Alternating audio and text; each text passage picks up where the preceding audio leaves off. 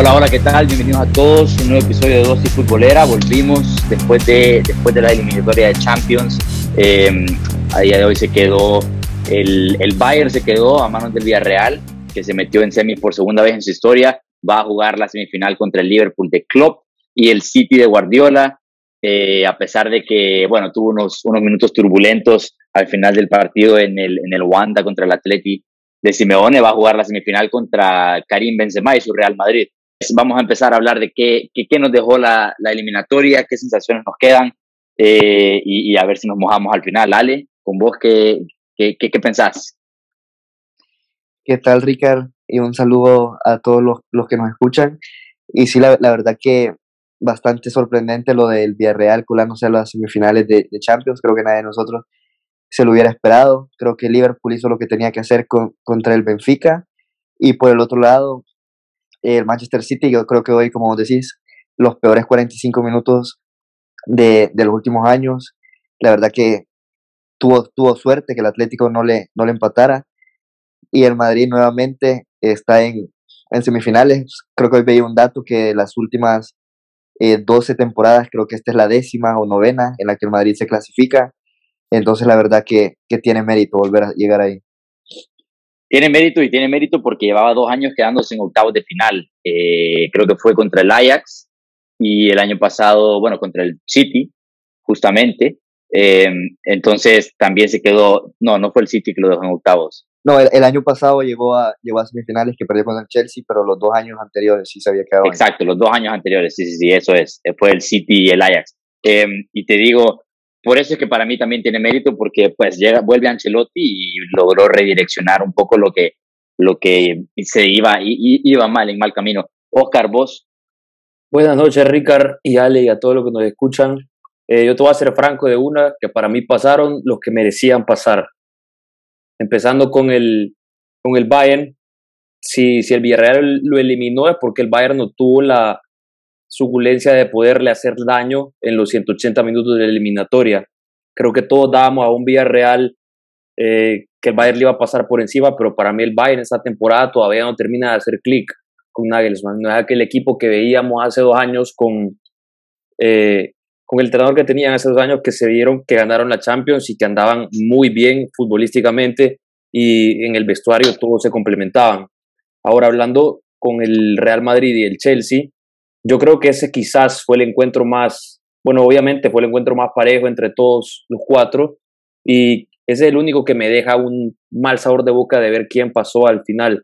Yo creo que el Real Madrid se salvó el día de ayer y si el Real Madrid logró pasar a semifinales es porque sacaron la casta y sacaron el corazón que tanto los define a la hora de jugar la Champions. Liverpool, no hay mucho que decir ahí, muy superior al Benfica, aunque el Benfica le puso partido el día de hoy, pero creo que lo que hizo Liverpool en la ida le fue suficiente para, para lograr clasificar. Y ahora con el City y el Atlético, que creo que es un partido que dejó bastante de qué hablar el día de hoy, pasa el City porque fue mejor, fue mejor futbolísticamente, quizás esos últimos 45 minutos no, pero lo que hicieron en la ida eh, les alcanzó. Y era un partido, el día de hoy era un partido en el que yo veía un 0-0 bien probable, porque yo honestamente no veía una forma en la que el Atlético le pudiera meter gol, pero eh, también veía una forma que le iba a costar al City bastante anotarle gol. Entonces creo que le alcanza ese gol de De Bruyne y quizá hubieron ocasiones en las que merecía más el City y en ocasiones en las que merecía más el Atlético también, pero fue justo eh, ganador el Manchester City y ahí está el semis contra el Real Madrid. Mira, yo creo que estoy, puedo estar de acuerdo eh, con lo que decide que pasó el que, el que más lo merecía. Puedo estar de acuerdo en casi en cada, en cada llave. En el, para mí, al final del día, en la, en, la llave del Real Madrid, el Chelsea merecía pasar. Eh, no solo por, o sea, evidentemente por el partido de vuelta, porque al final arrolló al Real Madrid, aunque el, el, partido haya terminado 3-2, el Chelsea le pasó por encima ese gol anulado de Marcos Alonso, que en mi opinión sí está bien anulado, pero al final eso te, te come el, el, ímpetu que traía el equipo. Y, y, te digo, él jugó mucho mejor el Chelsea. Dos ocasiones aisladas casi del Real Madrid, ese pase de Modric que mete al Madrid en el partido otra vez, que si no fuera por eso, te digo que no, bueno, ustedes saben que yo les estaba comentando justo antes, quizá 30 segundos antes del gol, que para mí el Madrid se veía que no hacía gol, no hacía gol ese partido y sale Modric, inventa eso. Y, bueno, Rodrigo también la definición, creo que por el pase de Modric no se valora su definición ahí, cómo la aprendió. Y luego lo de Benzema, otra vez, una vez más, el que para, para mí va a ser el futuro balón de oro, em, apareció, ¿no? Pero, pero a partir de ahí el Chelsea, y te digo, lo de Tuchel tiene bastante mérito. Em, yo creo que esos comentarios después de la primera vuelta, de la primera de la, de la ida, em, creo que eran más que todo para quitarle presión al equipo, diciendo que no, no, no se puede dar vuelta a esto, jugando así no se puede dar vuelta. yo creo que eso ayudó y el Chelsea ayer hizo un partidazo. Yo, yo creo que es el único que quizá merecía estar ahí cuando no lo está. El Villarreal, superior, muy superior en la, en la ida y en la vuelta supo aguantar y supo jugar como tiene que jugar, aunque, aunque luego creo que Nagelsmann fue que criticó un poco ahí el estilo de juego, pero hizo lo que hizo. Y luego el Liverpool hoy se complicó más de lo que hubiera querido, pero al final del día pasó cómodo. El City, y bueno, te, vi a vos, Oscar, haciendo una cara ahí cuando el, cuando el Ale estaba diciendo que, que eran uno de los peores minutos que había visto al City. Entonces vamos a dejar que Alejandro explique un poquito ese punto. Eh, y, bueno, a, ver, ¿qué, qué, qué tenés, Ale? No, la verdad que el segundo tiempo del City, yo creo que Oscar no me lo puede negar. O sea, el City perdió completamente la identidad. El que proponía más que todo el fútbol en esa parte final del partido era el Atlético de Madrid. El City se veía perdido, tanto Rodri y Fernandinho no agarraban la posesión y distribuían el balón. El City no tenía la línea de los defensas prácticamente en, el medio del campo porque el Atlético de Madrid estaba presionando muchísimo eh, y al final hubieron un par de ocasiones, creo que una que tuvo Savic, otra que tuvo Cuña, que estuvieron a punto de entrar y que hubiera mandado el partido a, tiempo extra. Y yo, yo, te diría que se, se entiende porque el City viene de jugar un partido contra el Liverpool de muchísima exigencia, pero, pero mm, Oscar no me puede negar que se vio muy mal el City en la segunda parte. No, sí, sí, se vio muy mal y, o sea, quería aclarar que, o sea, hice la cara porque creo que el City ha tenido a lo largo de los años 45 minutos peores que estos. Pero sí se vieron muy mal, pero yo tengo dos argumentos que no son excusas, obviamente. Y uno es que el equipo estaba cansado. El equipo es el que propuso fútbol por la mitad, quizás más de la mitad de la eliminatoria. Le ha tocado un calendario bien apretado. Y aparte de eso, si el que tenía que buscar goles era el Atlético, no el City. Entonces ahí cambian los papeles un poco y no sé qué les habrá dicho Simeone en, en el descanso para que salieran así. Mira, y te digo, ahí es donde yo creo que, y, y, te voy a decir, lo, lo, de, lo del City, vos me decís que los jugadores estaban cansados porque jugaron contra el Liverpool. Está bien, pero y el, y el fondo de armario que se dice que tiene Guardiola y que, y que tanto se le, se le elogia al Manchester City, que, que, que, tiene un fondo de armario envidiable y que tiene 15 jugadores que pueden ser tranquilamente titulares. El, el, el City, perdón, salió con Gabriel Jesús de titular el, el este fin de semana, em, que fue una, o sea, fue un cambio que no mucha gente se esperaba, acabó haciendo gol y todo, em, y ahora salió distinto. Entonces, em, hay, hay jugadores, por ejemplo, Marres creo que ingresó de cambio eh, contra el Liverpool, entonces estaba fresco. ¿Me entendés? Entonces ahí es donde yo te digo que yo creo que Guardiola lo, lo, lo primero toma la decisión de, de, hacer un cambio de esquema contra él, o no un cambio de esquema, pero un cambio de, de alineación, digamos, contra el Liverpool, pensando ya en el partido del Manchester, del Manchester City ahora contra el Atlético de Madrid. Pero como te digo, salió con Gabriel Jesús, Sterling y Foden, ¿no? Y nos vamos al partido de ahora. Y eso fue, bueno, arriba, obviamente. Ahora sale con Bernardo, Marres y Foden arriba. El, único que repitió en la línea de ataque fue, fue, Foden. Y luego fue atrás, salió con Marres en banda derecha que ingresó los últimos 15 minutos quizá contra el Liverpool y Bernardo Silva arriba, en el tridente de arriba. Entonces, ahí es donde yo te digo que, que quizá tu argumento de los jugadores cansados, el mediocampo puede ser, porque Rodri y De Bruyne repitieron, em, pero no sé, yo creo que el City al final del día eh, eh, fue más el parado del Atlético de Madrid. Yo vi, o sea, en la primera mitad creo que no llegó ninguna vez el Atlético al área del City y ahí es donde donde se traba el partido, se traba la eliminatoria y creo que no hay otra explicación más que eso. Y luego que la segunda mitad es, un empujón que el Atlético de Madrid en algún momento del partido iba a hacer. Tenía que, tenía que salir a intentarlo el Cholo.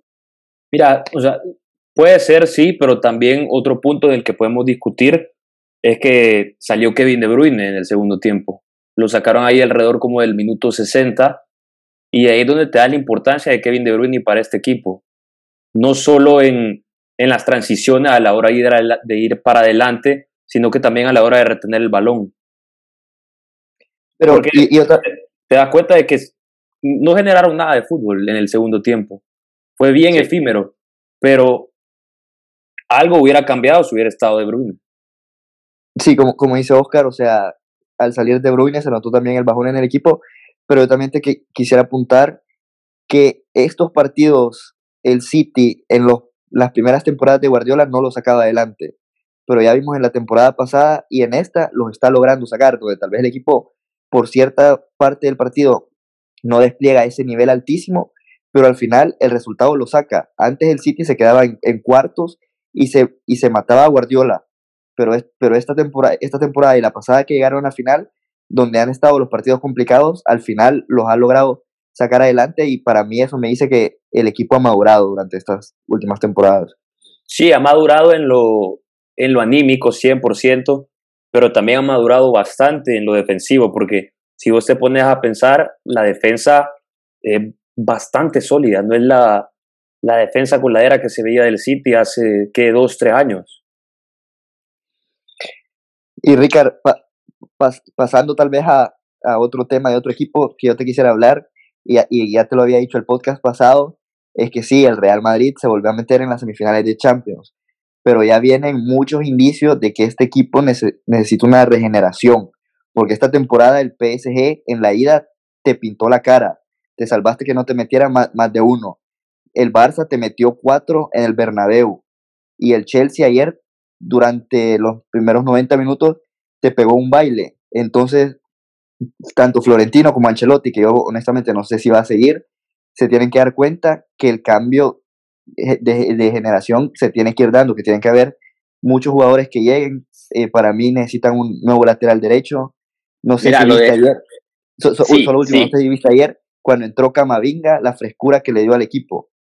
Exacto, y ahí, con eso te contesto, te contestaste solo, eh, que, que vos decís que sí, que se necesita un poco de regeneración, un, una, un nuevo ciclo, digamos, que vaya empezando un nuevo ciclo, y ahí es donde yo creo que le tengo que dar mérito un poquito en esa parte a Ancelotti, sobre todo en el medio campo, eh, porque el fichaje de Camavinga me parece, o sea, y, fue una oportunidad de mercado al final del día, pero el fichaje de Camavinga me parece tremendo a mí, porque lo vi entrar en esos últimos, creo que jugó veintipico minutos, bueno, no, porque jugó el tiempo extra también, jugó más, pero saliendo a, los últimos minutos del, segundo tiempo, salió del banquillo hizo un partidazo. O sea, y, es un partido de una presión cuando el marcador era adverso. Creo que cuando entró iban 3 a 1, em, posiblemente 3 a 0 todavía.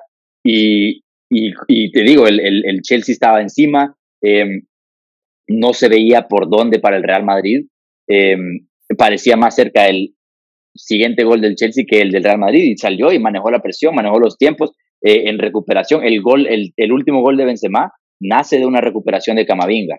Eh, luego, te voy a sacar otro nombre, sobre todo el medio campo, Federico Valverde. Ahorita está jugando en posiciones que tiene que jugar. ¿Por qué? Porque no, porque no es mejor que Modric, no es mejor que Cross, no es mejor que Casemiro en su posición. Entonces, le está tocando llenar los espacios ahorita. Dámelo en tres años, dos años y va a ser el titularísimo en el medio campo de Real Madrid.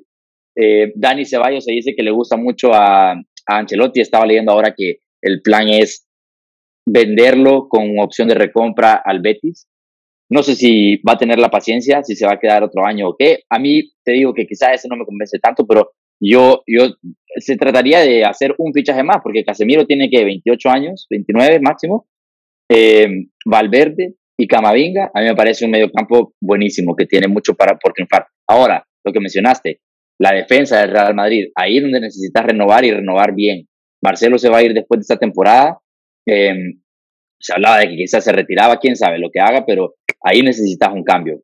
En lugar de Marcelo necesitas un cambio eh, de, de, garantía, porque no puedes tener a, a Mendy, que cuando esté suspendido o, o toque dosificarlo o, o, lo que sea, o lesionados, te salga un lateral izquierdo y tenés que poner a Nacho para improvisar. Eso ya no puede ser el caso en el Real Madrid. Centrales, agregaría uno más de nivel y Carvajal. Carvajal ha estado en un nivel bastante bajo. Se habla que Odriozola va a regresar. Ha tenido una buena temporada con la Fiorentina, pero quién sabe si va a dar la talla porque ya estuvo en el Madrid y no la dio. Em, también en ese momento Carvajal estaba en uno de los mejores niveles de su, de su carrera, entonces hacía mucho sentido sacar a, a Odriozola del equipo y cederlo o venderlo. Ahora, yo creo que ahí es donde más urge, ese lateral derecho, urge bastante, el lateral izquierdo ahora que se va Marcelo, y quizá un mediocampista, pero más a futuro para suplir a, Casemiro. Es lo que yo es lo que yo veo, porque para ese sí no hay sustituto y, y, es el que más se necesita. Sí, yo creo lo mismo también, que tienen que reforzarse en esas posiciones. Y bueno, si ayer no hubieran aparecido Valverde, Modric y Benzema, el Real Madrid estuviera fuera ahorita de la Champions. Y Exacto. tocando el tema de Valverde, yo no creo que esté para ser titular dentro de tres años. Yo creo que está para ser titular indiscutible eh, desde ya y con la actuación que dio ayer. Pero ¿a quién sacas? ¿A quién sacas? Pero es que a ver, Ricard, o sea, lo, que pasa es que Ancelotti te pone Modric, Casemiro, Cross prácticamente en todos los partidos de liga, de titulares. Para mí tiene que rotar mucho más. Exacto, no, y te lo creo, te lo creo. no digo, mira, al final. Vos no es de ver a quién sacás, creo que es de ver a quién, a ver de cómo ajustás el esquema. Porque yo creo que después de lo que hizo ayer, es lo que ha, ganado la titularidad para seguir de aquí al final de temporada. Eso es lo que ha hecho Ancelotti al final. El, estos últimos choques de Champions, los dos contra el Chelsea, salió Valverde en esa banda, en esa banda derecha, que se convierte en un 4-4-2 cuando no tienen balón. Y, y, luego se libera al ataque cuando, cuando tiene y ayuda al, al, a Benzema y a Vinicius, digamos. Que, que, lo está haciendo de maravilla, te lo digo. O sea, al final el, el tipo corrió ayer 120 minutos, eh, 14 kilómetros en, en, en, todo el partido contra el, contra el Chelsea. O sea, y, más allá de correr, es lo que corta, es lo que ayuda en defensa, es lo que se suma al ataque, es lo que se sacrifica por el, por el de la par. Entonces, al final, es un, es un jugador que de perfil que encaja en cualquier equipo del mundo. No hay un equipo que no quisiera tener a, un jugador como Valverde. Y, yo creo que no se va a ir a ningún lado. Y tenés razón, Ale, lo que decís, tiene que dosificar un poco más a Cross Modric. Y, lo que vos decías es, antes, el Real Madrid se vuelve a meter en semi. Sí, no, el Real Madrid no va a ganar esta Champions. Estamos clarísimos que el Real Madrid no va a ganar esta Champions. Yo estoy, yo estoy clarísimo. Oscar, no. Yo te he dicho un millón de veces que el Real Madrid no lo puede dar por muerto en la Champions.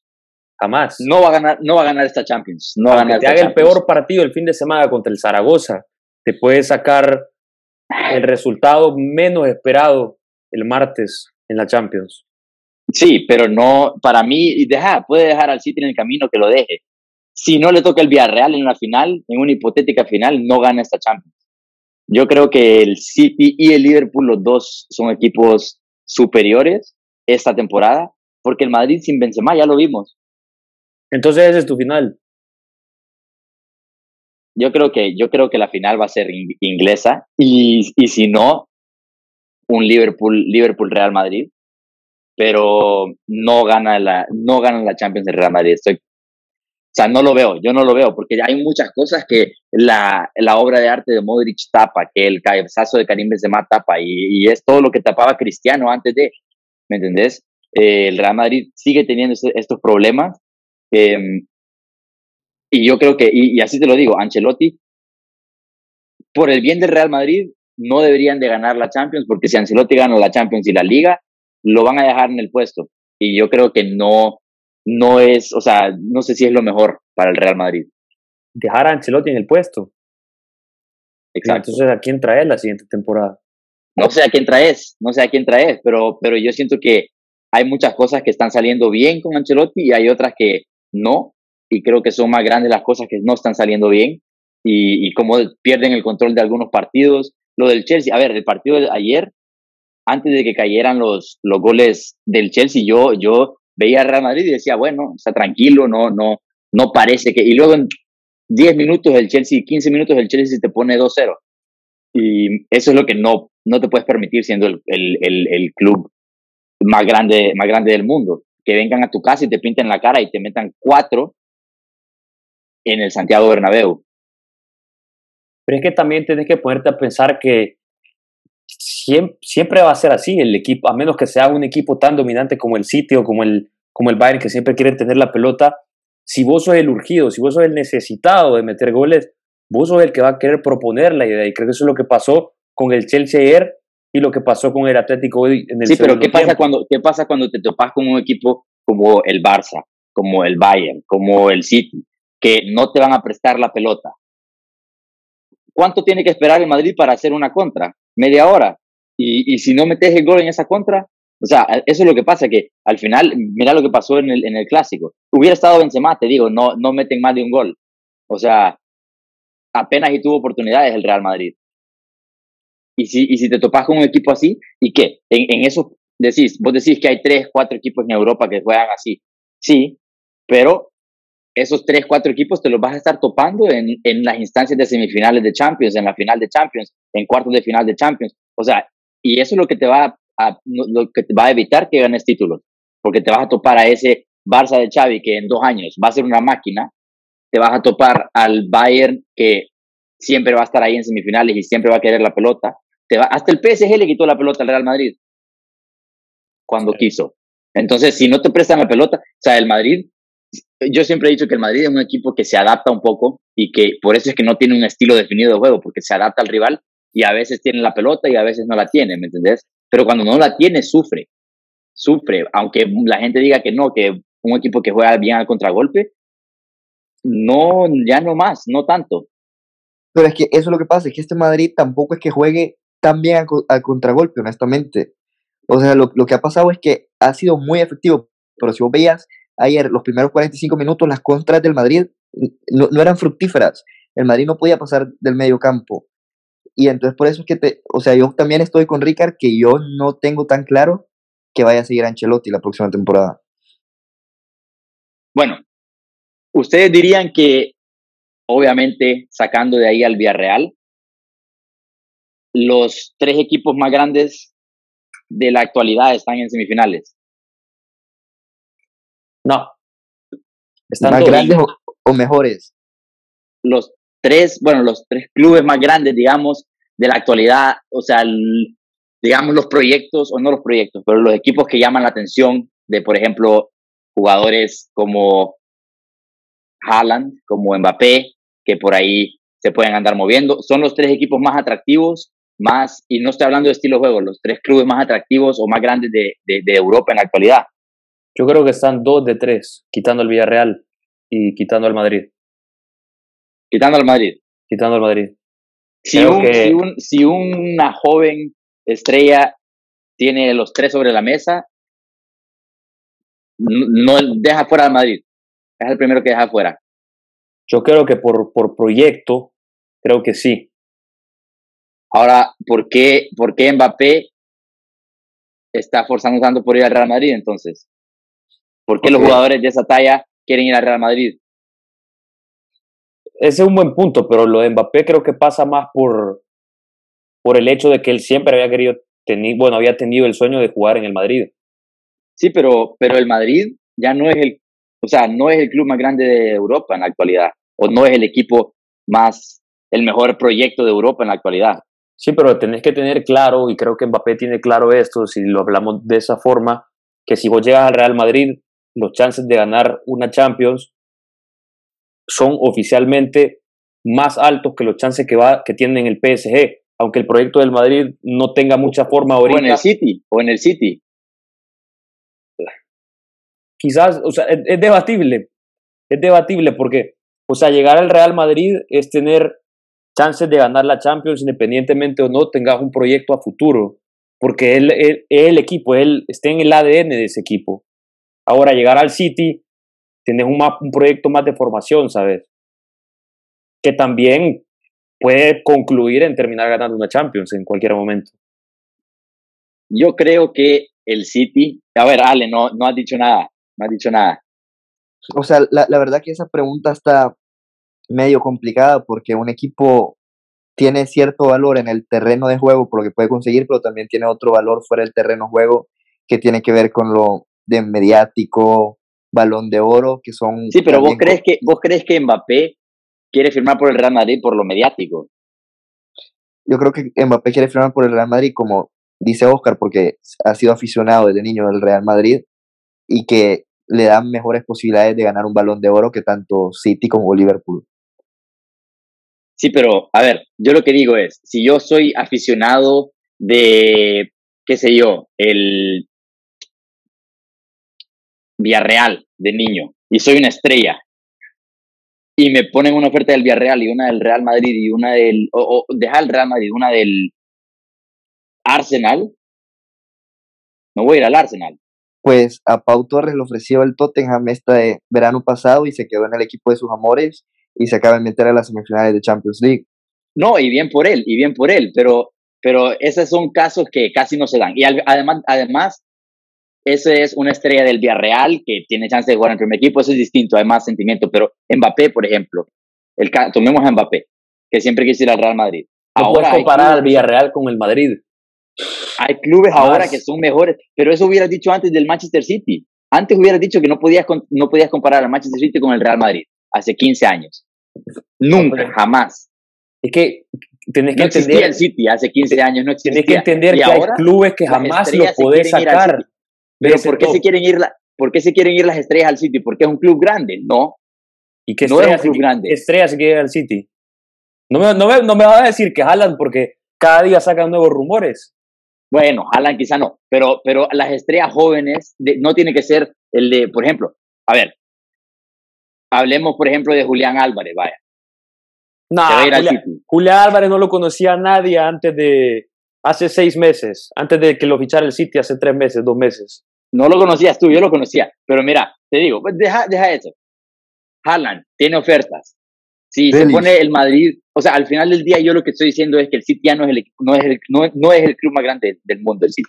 Te digo por qué. Porque el City lo que tiene es un entrenador. Un buen entrenador que ha sabido darle un estilo al club.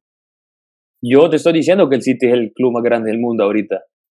Si hablamos de proyectos, creo que los proyectos del Liverpool y del Manchester City están en mejor camino ahorita que el proyecto de Real Madrid. Pero no puedes sacar al Real Madrid eh, de ser uno de los clubes más grandes de Europa. Entonces, al final la pregunta, la respuesta a mi pregunta es que sí, los tres clubes más grandes del mundo están en semis. Sí, no, a la misma vez. Es que es una pregunta bien complicada porque los tres clubes más grandes del mundo. ¿Para ti quiénes son? Es que para, mí, para mí los tres clubes más grandes del mundo, el City no está. Quizás en este momento. De la actualidad, digo, de la actualidad. Pero, pero entonces decir mejores, no grandes. Sí. Los mejores equipos del mundo, decía entonces, no. No, porque la, la, respuesta a esa pregunta es que no. Bueno, a ver, yo lo que digo es que por, por algo Mbappé sigue, sigue forzando por ir al Real Madrid cuando claramente el proyecto es mejor. Se va a desarrollar más como, como jugador del City, probablemente con Guardiola que con cualquier otro entrenador. El, el, el City tiene más chance de ganar la Champions en los próximos cinco años, quizá, que el Real Madrid si Mbappé no se va al Real Madrid y se y eso, que, el City. y eso que yo, te dijera que en el equipo que mejor encajaría Mbappé sería en el Liverpool. Sí, bueno, City y Liverpool, puedes tomar, agarro el City porque sé que a Oscar se, se me mosquea por ahí, pero, pero puede ser el Liverpool también, puede ser el Liverpool también, o sea, al final del día el proyecto del Liverpool, todos saben que con Klopp, pero ¿qué pasa? Que el Liverpool también tiene un entrenador, ¿qué pasa si mañana Klopp no está?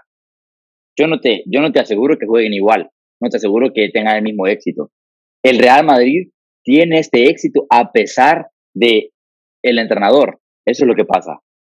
Un poquito más, hace poco, antes, antes, de, antes de empezar el episodio, estábamos hablando con Ale de lo que va a pasar en el Manchester United, que se habla de que Eric Ten Hag ya está prácticamente cerrado.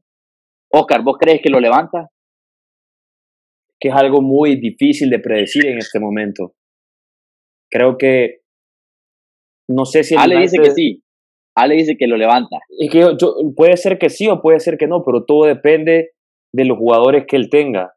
Si, si a Ten Hag le dan la libertad de él poder escoger el jugador que quiere, porque el Manchester United, acordemos que tiene las eh, posibilidades económicas, si a, Ten Hag le dan la posibilidad y la libertad de decir, mira, te vamos a traer este si lo querés, eh, a quién querés. Ahí creo que sí lo podría sacar adelante, pero teniendo el cuadro que tiene ahorita, no, no creo que los jugadores que tengan el vestuario ahorita sean los jugadores que se adapten al estilo de juego que quisiera él implementar. Y es, bien similar a lo que pasó con Guardiola. Guardiola le dieron la libertad y le dijeron, mira, vos decirnos a quien queréis y te lo vamos a conseguir. Y se lo consiguieron. Y quizás en la primera temporada no funcionaba muy bien el equipo, pero conforme a los años, al tener a los jugadores y al irlos moldeando a él como quería, fue que se consiguió el City que vemos ahorita. Dale. Mira, yo, como te decía antes, yo creo que Ten Hag sí va a lograr levantar a United y creo que es el mejor entrenador que pudo haber conseguido ahorita el, el equipo inglés. Pero a ver, esto es la Premier, que para mí es la liga más difícil del mundo con diferencia. Entonces no te digo que lo va a levantar en una temporada. Le va a tomar por lo menos dos, tres años para, para lograr pelear por esos primeros puestos. Y, y a mí, honestamente, me, me parece bastante parecido a lo que le trajo Xavi al Barça, porque es un entrenador que primero que todo tiene mucha personalidad, no se anda con juegos, no le gustan las estrellitas y, cosas así, que últimamente en United se ha permitido mucho de eso. Y lo segundo es que es un entrenador que sabe completamente a lo que juega, que no llega y se adapta a los jugadores que tiene, sino que llega, impone el sistema y los jugadores que mejor quepan en ese sistema son los que van eh, a usar. Y yo creo que ahorita en la plantilla tiene que haber un buen cambio pero también creo que hay jugadores que se van a adaptar extremadamente bien a ese sistema, como puede ser Sancho, como puede ser Bruno, incluso Elanga, que ha estado jugando muy bien. Entonces yo creo que por fin el Manchester United ha tomado una buena decisión. Uf, o sea, a mí me cuesta creer que, que alguien puede levantar a Manchester United ya.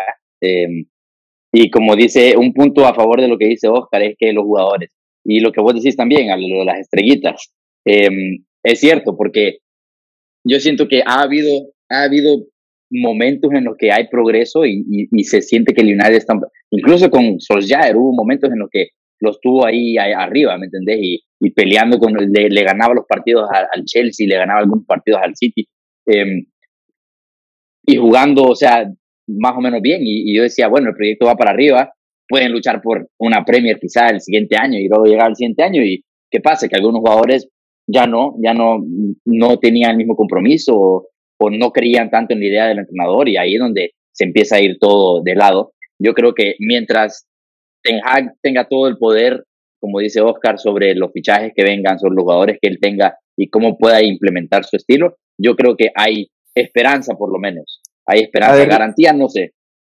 tratemos de armar un once realístico que pudiera sacar el Manchester United la próxima temporada, incluyendo tal vez posibles fichajes, pero realísticos. A ver, realísticos. De Gea se queda en el arco. Lateral izquierdo, creo que vos me mencionabas que, que Tagliafico podría, podría llegar, que le gusta mucho a, a Ten Hag. Eh, en el lateral derecho. Lateral, derecho, creo que necesita un nuevo fichaje, por ahí no me sorprendería tal vez un Max Arons o un Tariq Lamptey. Lamptey creo que ya estaba sonando antes.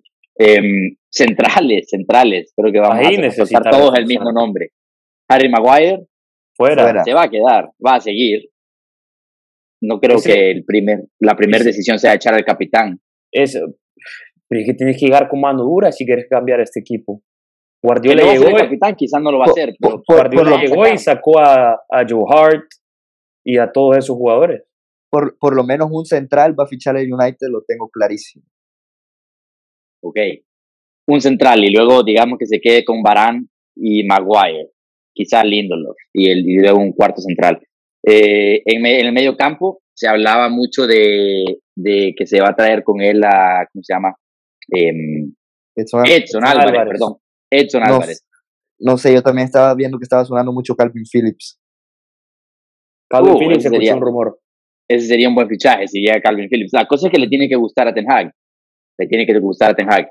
Em, luego, Pogba, ¿se queda? Se va. Se va. Se va, ok. Em, ¿Qué va? Bruno Fernández se va a quedar. Arriba donde tenés. Rashford Sancho. Rashford, yo creo que hay posibilidad de que salga. Sí. Sancho se va a quedar. Yo creo que Rashford se, se queda. Cristiano. se va.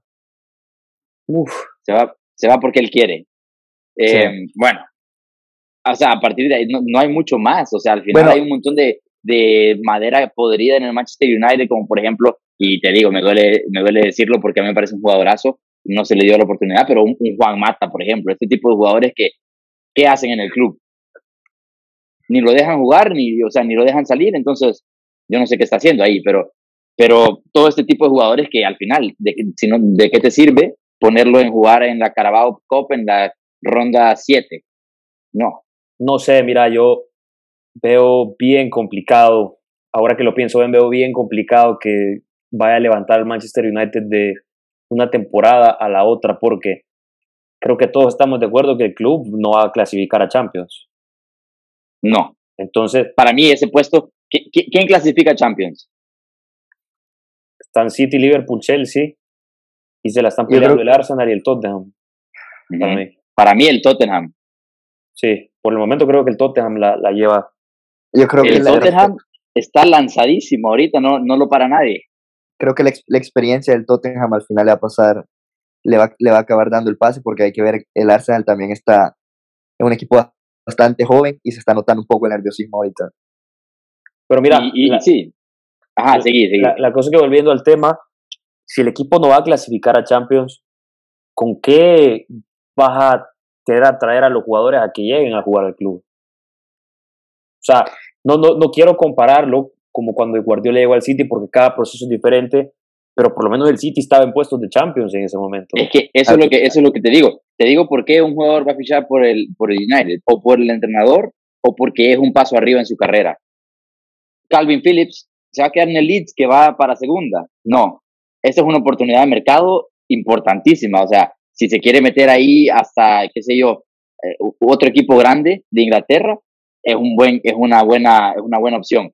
Por ejemplo, Calvin Phillips es uno. Y de ahí, digamos que Tagliafico podría llegar a United por el, por el entrenador y porque es un paso arriba en su carrera llegar a la Premier League. Entonces, esos son los tipos de, fichajes de perfil, perfil bajo que el United va a necesitar ahorita para empezar a implementar lo que quiere Ten Hag. Se va a tener que, que echar un modo carrera en FIFA, pero convertido a la vida real. Vamos Te digo, Ah, o sea, y no es que no haya presupuesto, puede haber presupuesto, pero se necesita, por ejemplo, no pueden ir a fichar a un, a ver, Rica, recordémonos lo que decíamos de la plantilla del Barça hace tres o cuatro meses y veamos y ve, mira dónde está ahorita. El entrenador hoy en día pesa más de lo que vos te imaginas. El entrenador que sabe implementar su estilo de juego. Como Ten Hag. Como parece que Ten Hag. Te digo, es que, y ahí es donde yo te digo, y le estaba mencionando a Ale antes, eh, es Ten Hag, es entrenador que te puede levantar un equipo así, porque, o sea, yo, yo, evidentemente tiene un estilo de juego y lo respeta. Y es innegociable, más bien. Como Guardiola, como Tuchel, ¿sabes? Como Xavi ahora. Hay pocos, se cuentan con los dos de las manos, los que tienen su estilo y lo respetan. Ahora, ha sido exitoso con el Ajax nada más. Y el Ajax es el equipo más grande de, Holanda. La liga no es, el, no es la más difícil, ¿sabes? Eh, no hay muchos clubes que le compitan al Ajax una liga o, consistentemente. Entonces, sí, ¿y cuántas, cuántas temporadas buenas tuvo en Champions? Una. Una temporada en la que dejó al uno de los peores Real Madrid que se, que se han visto en la historia reciente, lo dejó en octavos de final y luego me parece que bueno, perdió la semifinal contra el Tottenham de Pochettino, que tenía cero experiencia en Champions. Entonces, ahí es donde yo te digo, como que qué tan, qué tan bueno es Ten Hag. Pero es que también, o sea, no todo se, debe resumir en el resultadismo del Ajax. Cuando vos ves la cantidad de jugadores que él logró desarrollar en, el Ajax, te puedes ver a Dest, De Ligt, De Jong, Ziyech, Anthony, Tadic, Lisandro, o sea, es, increíble la cantidad de jugadores que han mejorado mientras él estaba ahí. Pero el Ajax siempre ha sacado jugadores, el Ajax. Eso sí.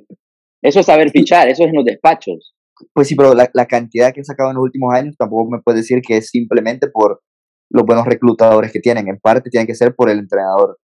No sé, me cuesta ver que lo levante, me cuesta ver que levante al United. Pero, pero si Ale le tiene fe, le tengo fe. A ver. Y ahora, última, última cosa que ha sonado últimamente y que también me estaba mencionando Ale antes, Mbappé.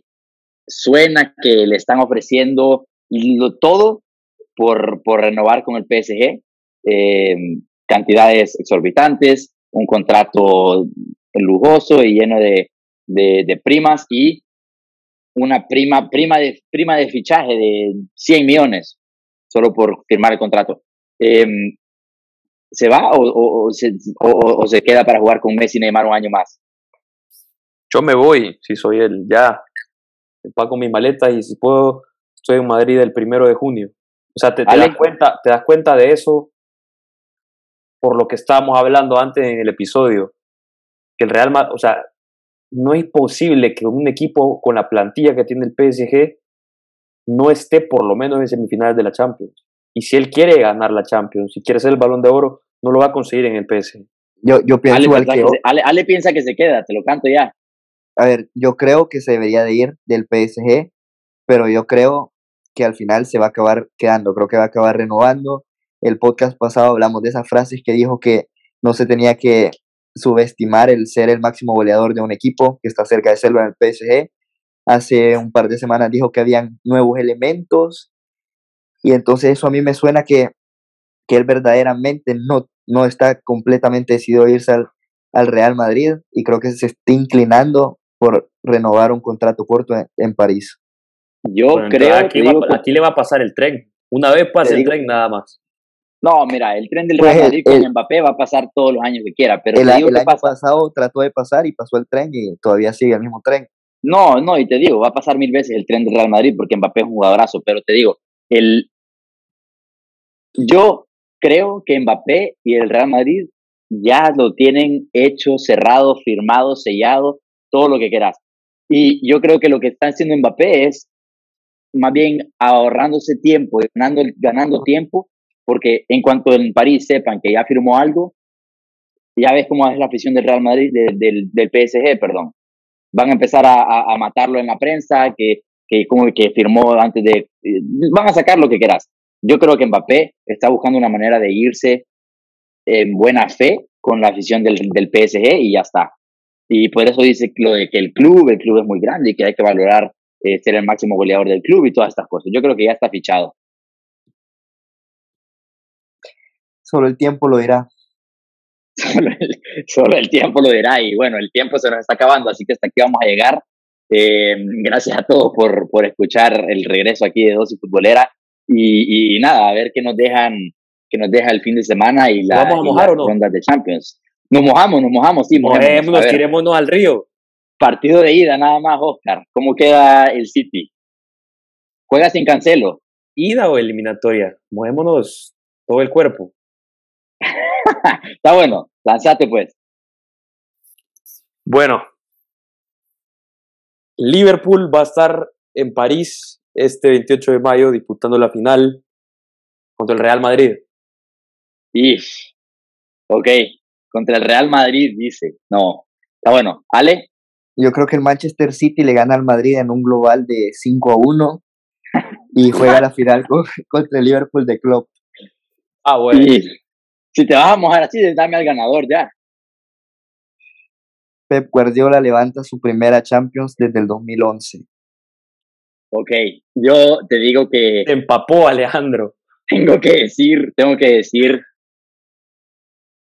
Me voy a mojar casi tanto como Ale. Yo creo que el City pasa eh, con un marcador global de 4 a 2. De 4 a 2.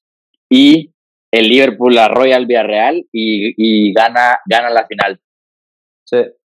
Segunda Champions en tres años para Jurgen Klopp. Sí, yo creo, yo estoy de acuerdo que el Liverpool gana, gana la, ganara la final y fuera contra el Oscar, ¿no ves, no ves, no ves al City candidato para levantar el título? No, lo veo candidatísimo. Pero, pero no lo ves, no lo ves realizándose. Honestamente, no. ¿Por qué? No, pues no lo ves candidatísimo, Oscar. No, lo, lo, veo candidatísimo, lo veo candidatísimo, así como veo candidatísimo eh, al Liverpool. Al como veía, como veía candidatísimo al PSG también hace dos meses. Pero creo que el Real Madrid es de esos equipos que cuando tiene suerte, cuando tiene tanta suerte en el torneo, así como la tuvo en octavos, así como la tuvo ahorita en, en cuartos, creo que es un equipo que, que todo está destinado para que le, que le pasen las buenas cosas. Qué manera de quitarle mérito al, al, al rey de Europa. Bueno, hasta aquí llegamos. A todos, gracias por, por escuchar. Y nada, nos, nos, nos, vemos, nos vemos la próxima. Ya saben dónde encontrarnos. Búsquenos en Twitter como arroba dosis-futbolera. Y nada, un abrazo a todos. Dios, Ricard, y un abrazo a todos. Gracias, Ricard y Ale, y a todos los que nos escuchan. Y nos vemos en la siguiente. Cuídense mucho, señores. Chao.